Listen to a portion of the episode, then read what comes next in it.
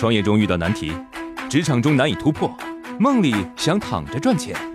乐客独角兽出品，《财经三剑客》可能是鸡汤，呢是反指流化，可能很实用，负债一千万，说他听了再说。磊哥你好，现在网红餐厅一家接一家开起来，每火一家都是门前排长队，进去吃一顿要花上好几个小时。可是为什么这些让客户进不去的餐厅，生意却特别火爆呢？前两天啊，跟德丰杰投资的伙伴一起聊到了一家上海的网红餐厅。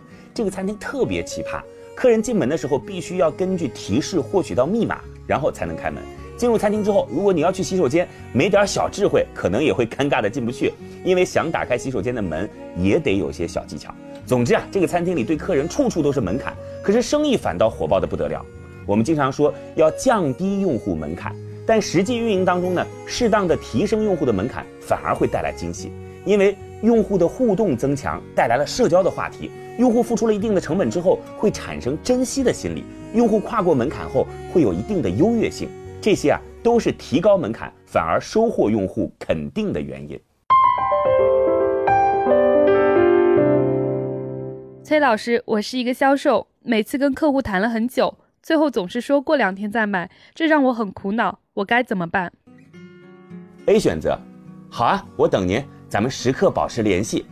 B 选择，好啊，我帮您留着，您看下周是您过来，还是我们给您送过去？C 选择，反正要买何必改天呢？过几天可能就没货了，可能就涨价了，可能就没这个折扣了。D 选择，好呀，嗯，还有我们就是想了解一下您还有什么顾虑的地方，以便我们接下来调整到更好。如果您是销售员，您会怎么选择？如果您是顾客，会更接受哪种选择？雷哥，我最近看了很多大企业 CEO 的创业故事，发现他们大部分都是销售出身，这是为什么？您能帮我解答一下吗？惠普中国区的总裁孙振耀先生说啊，五百强企业的 CEO 中，销售出身的最多，超过了一半。